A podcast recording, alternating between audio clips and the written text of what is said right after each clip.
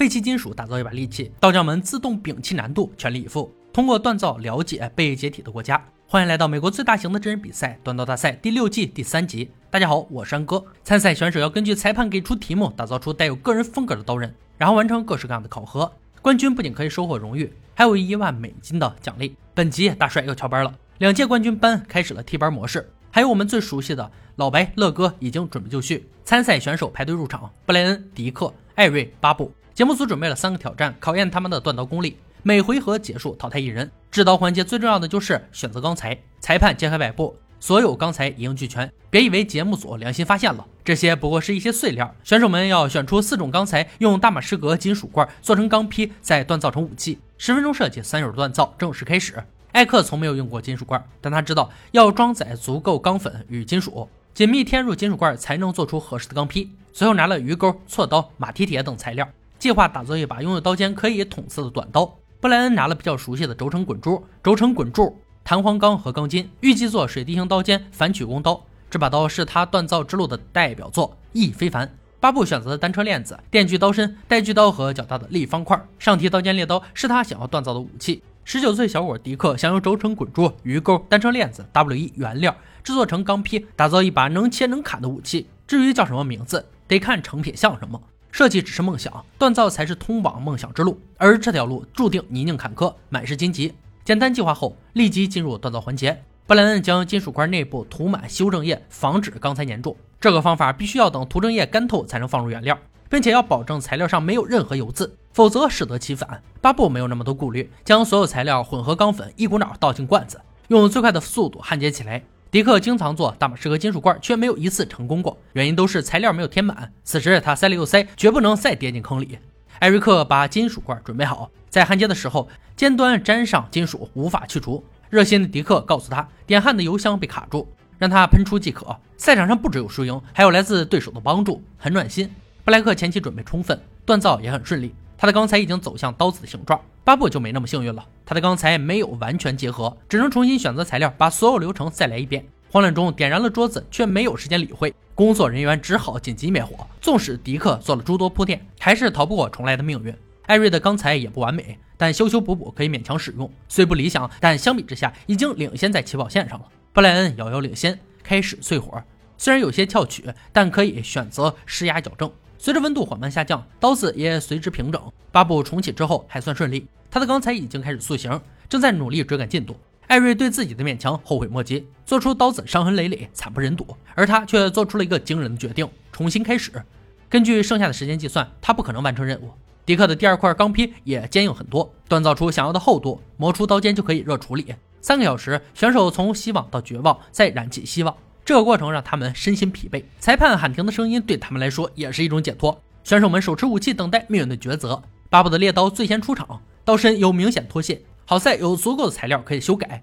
布莱恩的刀型很好，但刀身还是有明显翘曲，放在桌面上像跷跷板一样。迪克的格斗刀做出了切砍通用的上提式刀尖，刀柄偏小是唯一的缺点。艾瑞比较惨，交上来的东西就没有一块焊接起来的铁。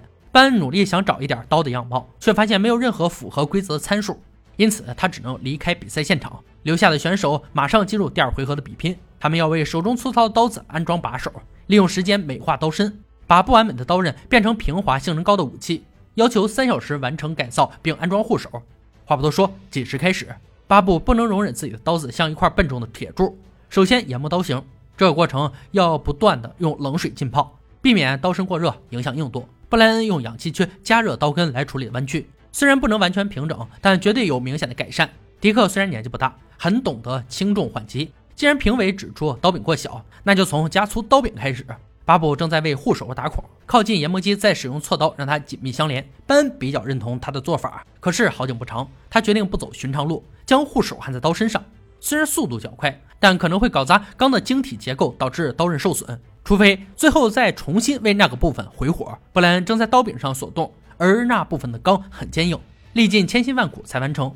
迪克的护手顺利安装，刀柄却意外裂开，只好找东西修补。巴布不想冒着风险在刀柄处锁动，直接用散绳螺旋缠绕，最后在上面绑结烧断。完工之后又开始任性，找来一块坚硬的沉木，先对接一下。几次大力砍剁后，露出满意的微笑。三个小时改造很快结束，选手们的刀即将面对更加残酷暴力的测试。首先由班负责刺砍油漆桶，检测强度，他的狠辣比大帅有过之而无不及。布莱恩的刀最先出战，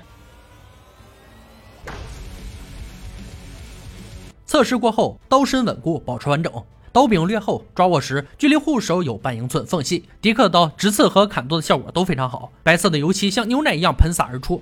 刀身稳固，仍然锋利，刀柄还是略小，使用时在手中晃动不已。巴布的刀自然顺利过关，不过在砍剁时，刀刃某些部位有些卷曲。最后是由老白负责的锋利度测试，布莱恩的刀在他的手上横切十一个苹果，刀刃锋利，切口完整，过关。迪克刀表现略差，只有一部分苹果被切开。说明刀子没有相同的锋利度。巴布的刀顺利完成挑战，但被班狠虐过后，锋利度还是明显下降。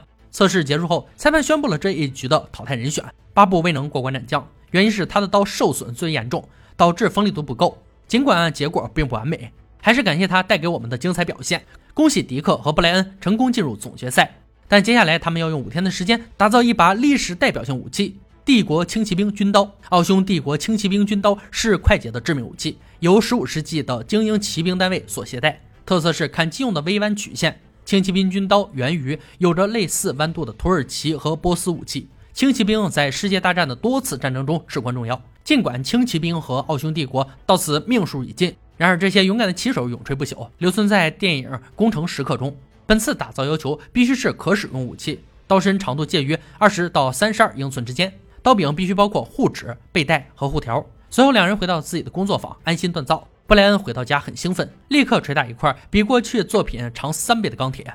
为了节省时间，使用冲床塑形，完成后又漂亮的 C 型。迪克没有做过大尺寸刀，他没有现代化设备，这把刀够他捶打两天的时间了。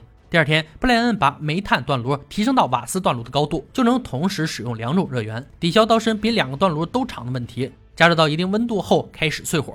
刀身很直，没有任何破裂翘曲，顺利的迈出了成功的第一步。第三天，迪克使用波浪枫木做刀柄，紫心木作为隔片，自带的环氧树脂非常顺利。第四天，布莱恩正在制作十字护条，必须保证顶端的位置不伤害使用者的手，所以焊接的比较低。完工后用牛排自测一下威力，锋利度极佳，非常不错。迪克对自己的手柄始终不满意，第三次更换材料，选择用珊瑚刀木做隔片，两侧都是黑檀木扁钢坯，总算达到自己的要求，开始安装。五天的时间转瞬即逝，两人带着武器回到比赛现场。布莱恩的刀由五幺六零钢锻造，背带和护手是软钢制成，真皮缠绕，刀柄尽显奢华。迪克的刀原材料也是五幺六零钢，背带和低音护手使用软钢。两把刀外形平分秋色，威力还需检测。首先是乐哥负责的杀戮测试，布莱恩的刀先来。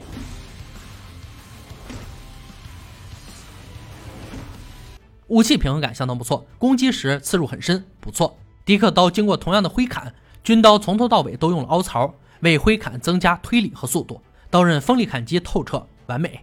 接下来，老白负责攻击长矛，检测强度。布莱恩的刀被大力挥砍七次后，刀刃没有受损，平衡感也不错。但老白的手指被割伤。迪克的刀以超强的姿态完成任务，并且原封不动，像未被使用一样。好刀。最后的锋利度测试由乐哥负责。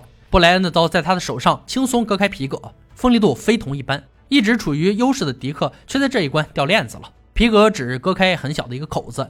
本以为胜负已定，却出现了转机，只好等待裁判宣布。最终，十九岁小将迪克还是赢得了冠军和一万美金。布莱恩的刀柄给使用者带来了伤害，这样的武器注定会被主人放弃。以上就是断刀大赛第六季第三集的内容。本集决赛武器：帝国轻骑兵军刀。一八六七年，奥地利帝国为防止匈牙利再次独立。签订奥地利匈牙利折中方案，改组为奥匈帝国。匈牙利获得高度自治权，但奥地利君主仍然兼任匈牙利国王，成为正和国。第一次世界大战中，奥匈帝国和德国同属同盟国一方，于1918年战败而解体。奥地利共和国和匈牙利王国成为奥匈帝国的法理继承国。而在奥匈帝国故土上建起来的独立民族国家还包括捷克斯洛伐克和斯洛文尼亚人。克罗地亚人和塞尔维亚人等国亦有部分领土被波兰第二共和国和罗马尼亚继承。虽然奥匈帝国被解体，但轻骑兵军刀在历史上的贡献一直被铭记。好了，今天解说到这里，我们下期再见。